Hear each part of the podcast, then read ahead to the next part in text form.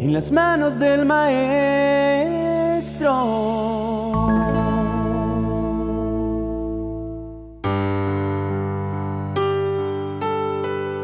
El tiempo todo lo cura. Es una frase que se ha acuñado por generaciones como un consuelo para aquellas situaciones difíciles que por momentos se nos complican resolver o asumir.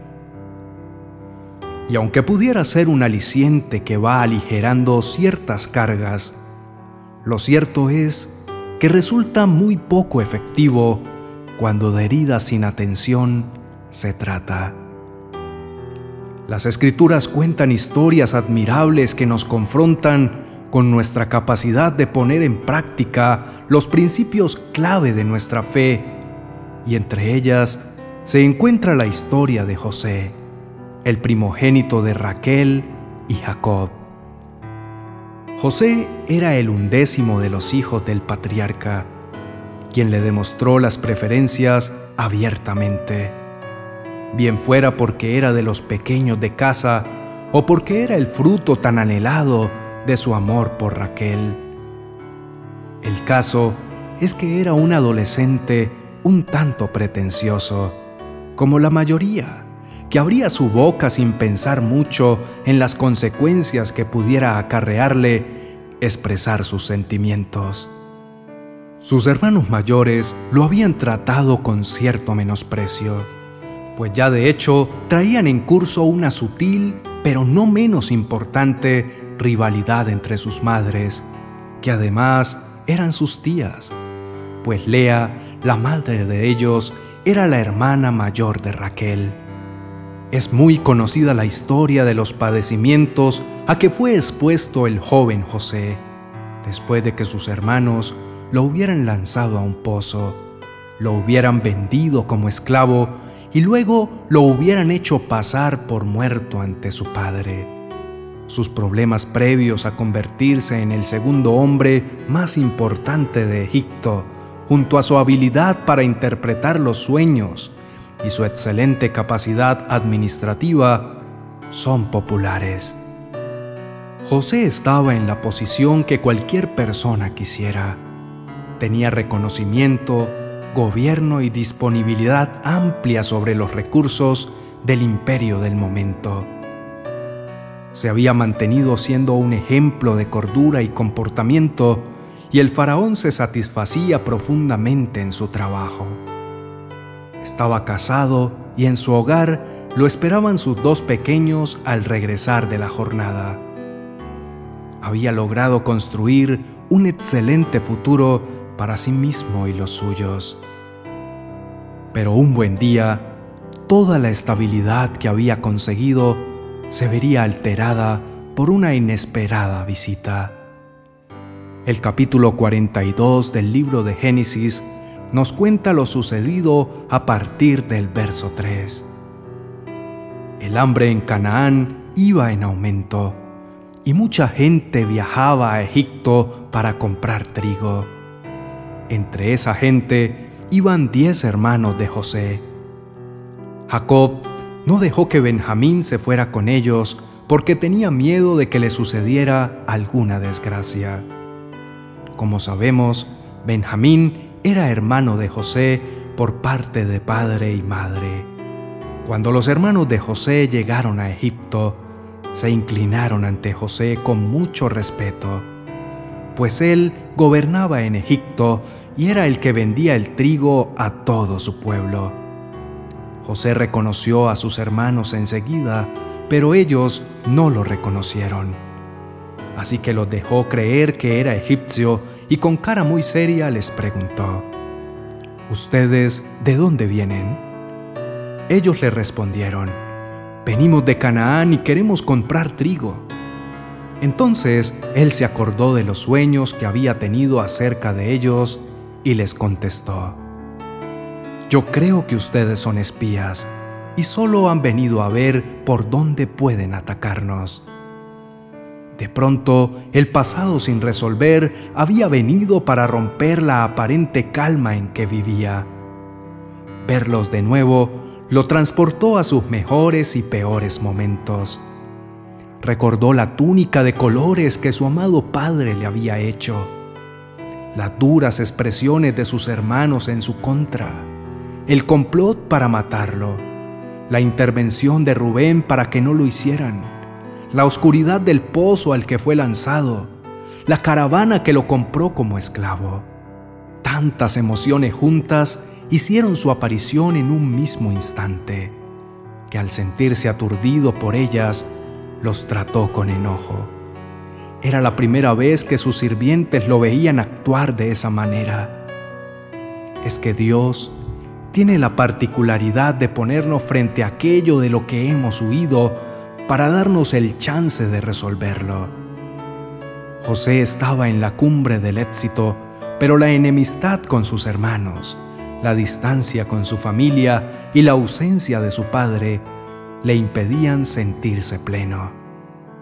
Dicen las escrituras en el capítulo 3 del libro de Eclesiastés, verso 17, Aquello que fue, ya es, y lo que ha de ser, fue ya, y Dios restaurará lo que pasó.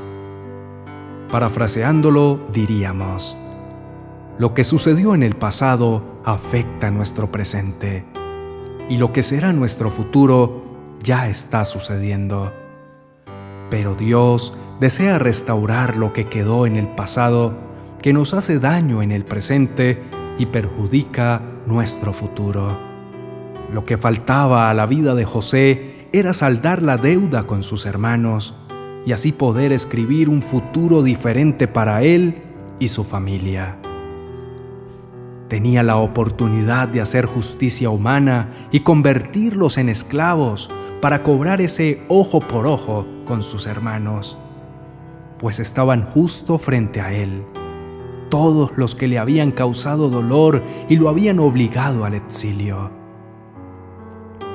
Podía tomar venganza y formalizar los cargos contra ellos, alegando que eran espías extranjeros, y hacer que la pena de muerte los alcanzara, así como ellos planearon matarlo cuando era apenas un muchacho.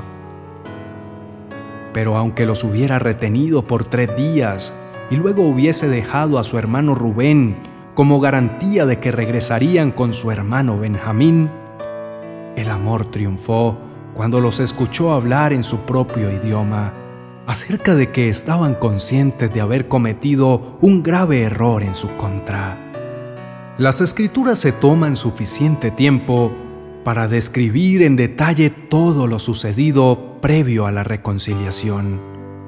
Porque aunque en su momento José se hubiera sentido envuelto en un huracán de emociones, su impecable comportamiento como hijo de Dios lo llevó del enojo a las lágrimas y al esperado perdón, que permitió que la nación judía siguiera con vida y se multiplicara exponencialmente.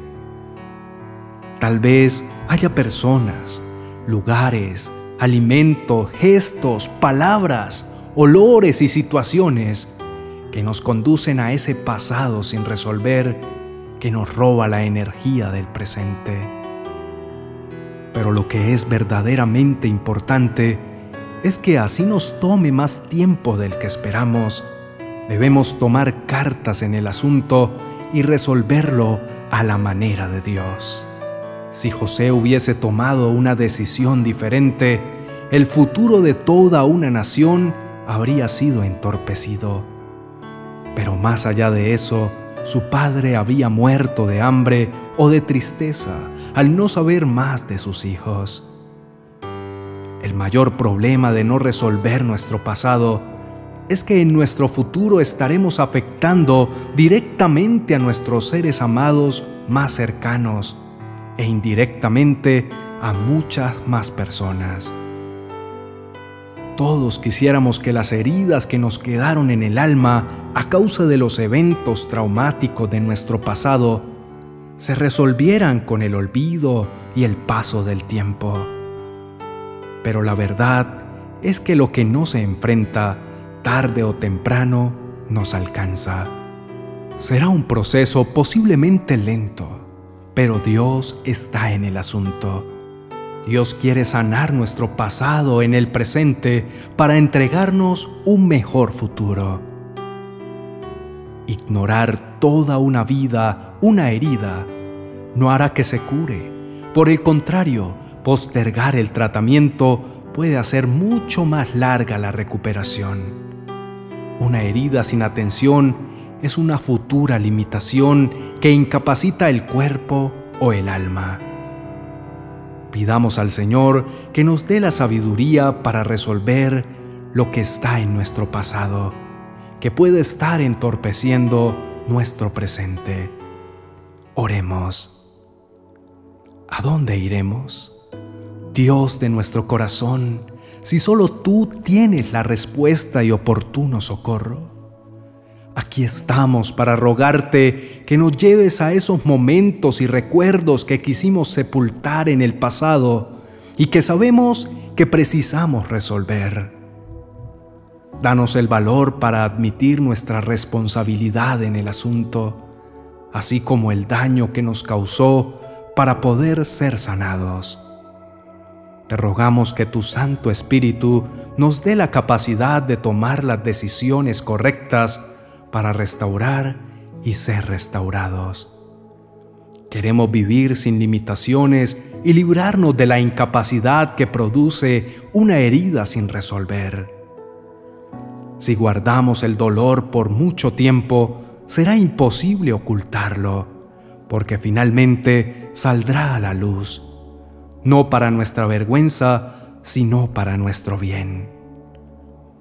Te pedimos, Señor, que nos dé sabiduría para discernir lo que nos tiene anclados y nos roba la energía de nuestro presente, de manera que podamos resolverlo y nuestro futuro no se convierta en la repetición continua de las mismas situaciones. Queremos estar preparados para enfrentar ese dolor, retirar las vendas y recibir tu bálsamo sanador sabiendo que también nosotros hemos herido a otros y debemos tomar la actitud correcta para que como nosotros ellos puedan ser sanos. Ayúdanos a vencer el orgullo. Ayúdanos a entender que todos somos seres imperfectos, inclinados a hacer lo que no conviene, a llenarnos de celos, de enojo, de envidia y todo tipo de reacciones que averían las relaciones, pero que podemos elegir también llenarnos de empatía, de comprensión, de amor, de misericordia, de gracia y de paz. De modo que al sanar la herida en otros, somos curados nosotros, pues somos todos una misma familia, un mismo cuerpo, miembros unos de los otros. Gracias Señor por escarbar nuestro pasado para liberar nuestro presente y mejorar nuestro futuro. Te amamos Dios nuestro, en Cristo Jesús. Amén y amén.